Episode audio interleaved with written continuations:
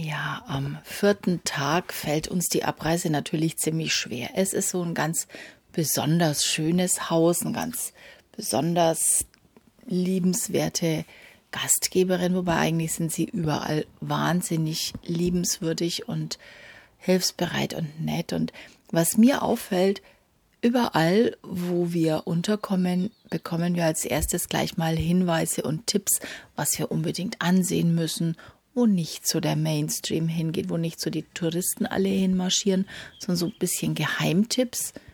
Stellt sich dann auch immer so raus. Also wir haben echt immer gut dran getan, das zu befolgen.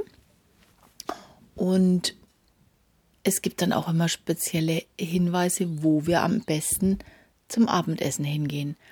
Und das ist auch Gold wert, denn wir sind da wirklich bisher immer in Insider-Restaurants gelandet, also wo wirklich dann die Einheimischen zum Essen gehen, wo fast keine Touristen sind und man sieht es auch in der Innenausstattung. Also das ist dann kein Schickimicki, sondern das ist alles sehr, sehr ursprünglich sehr gemütlich, sehr irisch.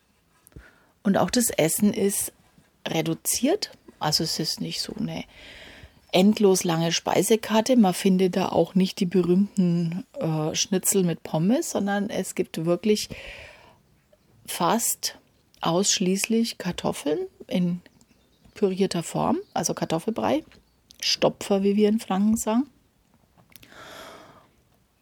was aber unheimlich lecker ist. Oftmals mit Rippchen, also Spare Ribs natürlich, oder Hühnchen. Aber alles unheimlich lecker. Also wir haben immer was Leckeres zum Abendessen gefunden. Vor allen Dingen, wo wir nicht das Gefühl haben, dass wir uns total ungesund ernähren. Also insofern hatte ich da ein recht gutes Gefühl. Ja, der vierte Tag der hat bei uns auf dem Plan stehen circa 250 Kilometer fahren. Vielleicht erinnert ihr euch noch, der vorherige Gastgeber, wo wir waren, hat uns empfohlen, wir sollen zu ah, ah jetzt kann ich es wieder nicht aussprechen, doch zu Archers Island fahren. So heißt es richtig, genau, Archers Island. Ich merke mir das immer mit Achillesferse und dann habe ich natürlich ein Problem, wenn ich es richtig aussprechen soll. Ne? Irgend so ein Irgendeine Brücke braucht jeder Esel, sage ich immer. also Archers Island soll so wunderschön sein. Ja, und das wollten wir uns natürlich nicht entgehen lassen. Also ist unser Endziel für Tag 4 Archers Island. Auf dem Weg dorthin sehen wir natürlich wieder ganz tolle Landschaften und ich erinnere mich mehr und mehr ein bisschen an Island, wobei es fehlen natürlich die Vulkane und die Lava, die getrocknete, die überall rumliegt aber es ist sehr karg, es ist sehr braun. Die Berge sind relativ braun, da, also es wächst hier nicht viel. Das heißt natürlich saftige Wiesen gibt es und was mich so fasziniert ist, dass wahnsinnig viel Rhododendren hier blühen. Zwar alles die lilanen, aber wenn man überlegt, was wir für ein Theater zu Hause haben, um die schön zu kriegen und da kommt Kaffeesatz drunter und da wird der gehegt und gepflegt und beschnitten und ich weiß nicht was und wenn er nicht richtig steht, dann wird er nichts. Und hier, hier wuchert es wild überall. Es sieht so toll aus und es ist halt jetzt auch die Zeit, wo sie alle blühen. Neben dem, äh, ja, schönen gelben Blüten, weiß ich jetzt nicht, was das für welche sind, der lilane Rhododendron. Also es macht ein ganz, ganz tolles Bild aus.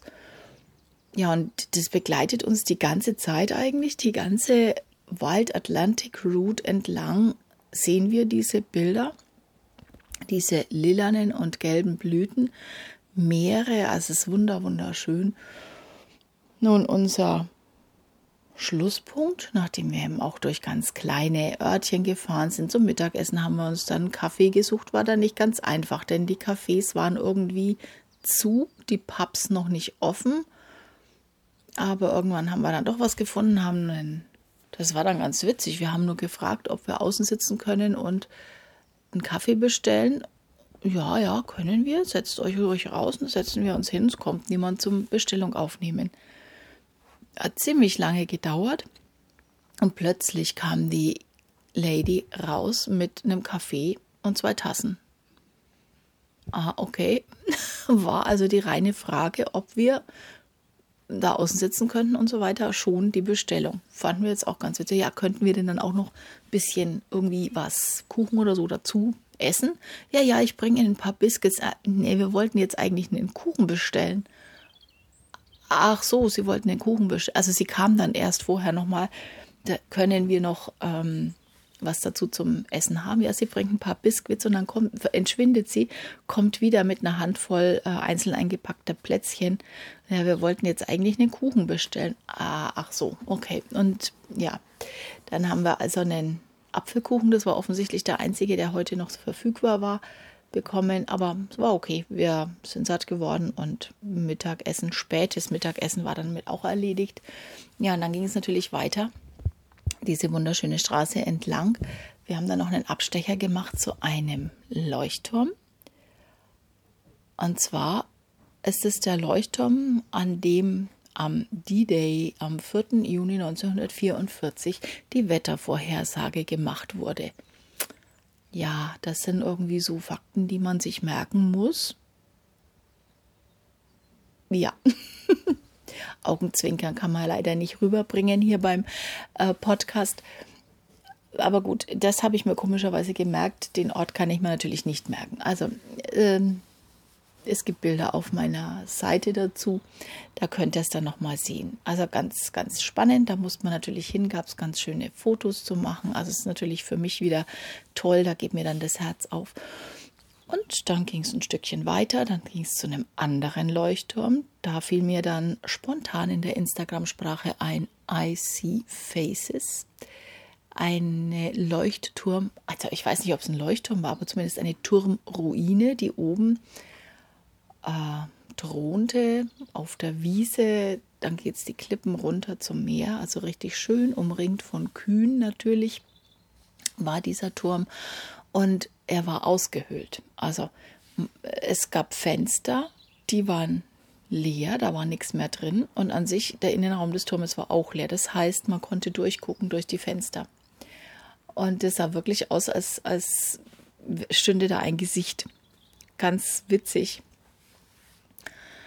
Das sind dann so die, die Stellen, die man entdeckt, die es natürlich für die Fotos schön machen, die aber auch eine unheimliche Stimmung verbreiten. Und ja, alles halt sehr, sehr einsam dort und haben uns da ein bisschen äh, ja, umgesehen, sind da mal ein bisschen zum Strand runtergelaufen und dann sind wir weitergefahren und haben ein neues BNB gesucht.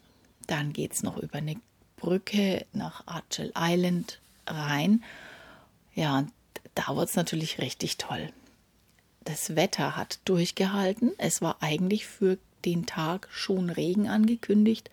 Es hat nicht geregnet, es war schöner Sonnenschein. Es wurde dann zwar ein bisschen wolkig, aber das war es dann auch schon. Wir sind dann auch durch ein, eine Art Naturschutzgebiet gefahren. Da konnte man dann einen zwei Kilometer langen Holzsteg langlaufen und sollte dann Robben sogar sehen können. Allerdings war Ebbe, also das hat man auch am, an, da sogar an den Ausläufern Wasserstand bemerkt. War mir nicht so sicher, ob wir dann da erfolgreich gewesen wären. Ja, und dann haben wir unser BNB gesucht. Direkt am Meer. Schöner Blick auf die Bucht runter. Und das Zimmer ist diesmal ganz anders als die anderen. Die ihren haben ja so einen ganz speziellen Stil alles sehr plüschig und blumig und verspielt. Und dieses Zimmer hier ist also sehr, wie soll ich sagen, spacig ist der falsche Ausdruck. Also es hat schwarze Wände, hat schwarz-weiße Möbel. Es ist angenehm, es ist schön, aber so gar nicht irisch eigentlich. Aber was mir halt auffällt, die Betten der ihren, die sind richtig bequem die sind richtig toll, da möchte ich morgens immer gar nicht aufstehen. Naja, und aufgeweckt, wie immer, werden wir natürlich mit dem Duft von frisch gebackenem Speck klar. Was ich mir allerdings seit heute die Frage stelle, ist, was essen eigentlich die Iren zum Frühstück? Wenn es immer dieses Full Irish Breakfast gibt, essen die das wirklich auch jeden Tag? Ich kann mir das fast nicht vorstellen. Also, ich habe mir heute einen schönen Porridge gegönnt mit Zimt und Honig. War sehr, sehr lecker. Jetzt war gar noch ein bisschen Früchte rein. Diesmal gab es also nicht diese tolle Früchteauswahl wie bei den anderen. Sonst hätte ich da noch eine ganze Ladung von Beeren mit reingeschaufelt. Aber der Porridge war schon sehr, sehr lecker und ich fühle mich richtig, richtig satt. Ja, und jetzt geht's auf nach Westport, aber darüber erzähle ich euch dann morgen. Tschüss, bis bald, eure Heike.